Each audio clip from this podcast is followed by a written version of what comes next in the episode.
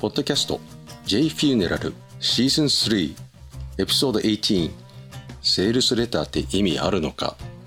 アイデアを形にするシリーズです。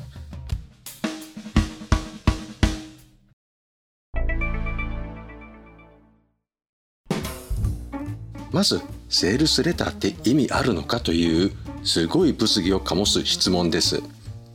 そもそもセールスレターって何なのか。よくマーケティングでセールスレターを使いなさいと言われます。しかしそのセールスレターって何なの？よくわからないですよね。特に日本人にはそもそもレターを書いたことない人たちがどうやって営業向けの手紙を書くのか単純に言ってしまえばダイレクトメールです。メールって手紙それってレターですよね。それをあなた向けに書いた営業用レターです。それがダイレクトメール。あなたへの営業向けレター。それがジャンクメールになる理由は前回のお話で説明しました。多くがあなた宛てになっていないから。よくありますよね。各位とかいう宛名。あとは全員が CC、ね、または BCC になってるメール。誰向けって。ちなみに CC って俺担当者じゃないから見る必要ないわってなります。あと CC っていうのはカーボンコピーの略です。昔の黒い紙のカーボン紙覚えてますか？それです。BCC はブラインドカーボンコピーといって誰に送ったか見えない。それこそ秘密に参考をシェアするという技でございます。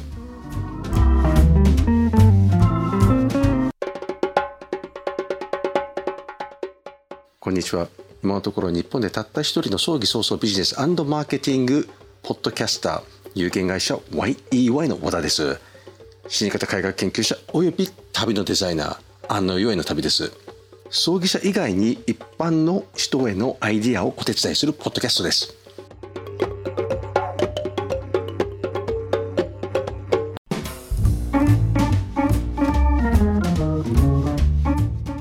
今日はね実はね3回も4回も噛んでんだよね。まずセールスレターは営業の処方だと思ってください。つまり扉をコンコンと叩くノックである。ノックに「入ってますか?」と2回叩くのが実は言うとこれ便所ノックって言います。あーこれダメですからね。コンコンコンですからね叩く時は。ね。これね2回はね急いでるからコンコンってやるんですよ。漏れそうだから慌てているので許されるノック。ちょっと脱線しましたけど、うん、気をつけてください。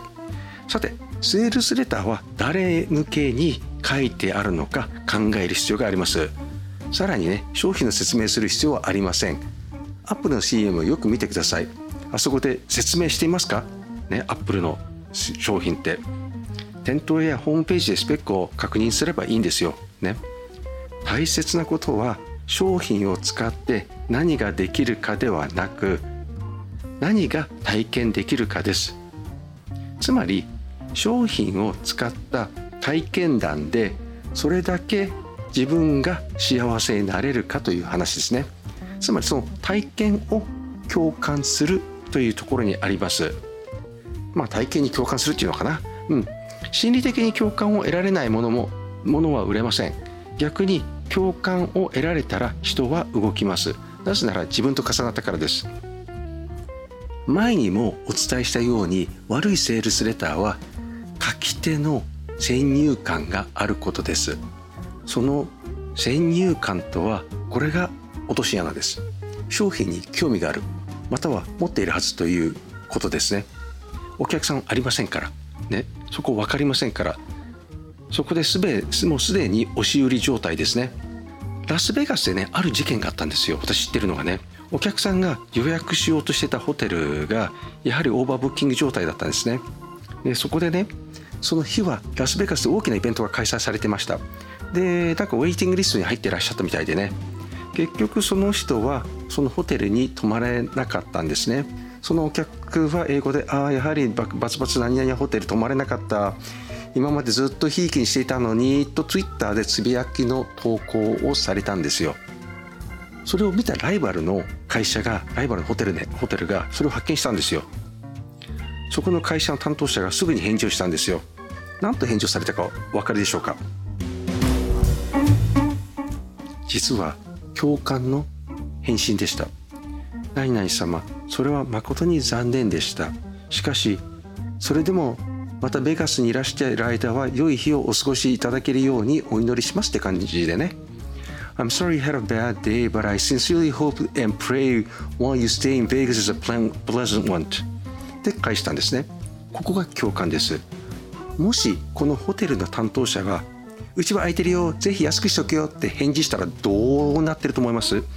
いくらツイッターで公につぶやいていたとしてもあまり気持ちいいもんではないと思いますなぜならばずっと見張られてるっていう形がしますからね多分そのお客はそのホテルにホテルにも二度と泊まらないでしょうね今一度も泊まってないから二度度目もそう泊まることも考えないでしょうと。手紙を書いたことありますか？と。私は物を送る時大体ほぼ100%の確率で添え書きをつけてあります。まあ単純な手紙でもいいんですよ。まあちょっとメモでもね。大切なのは2つあります。一つは相手が聞きたい読みたいことを伝える。もう一つは送って読んでもらったらメリットです。これはどっちもなぜ Why の理由が隠されています。相手が読みたいことを相手が読みたいことが相手へのメリットになります。そしてなぜそのメリットを伝えているのかということを明確にすることです。今日も最後までご清聴いただきありがとうございました。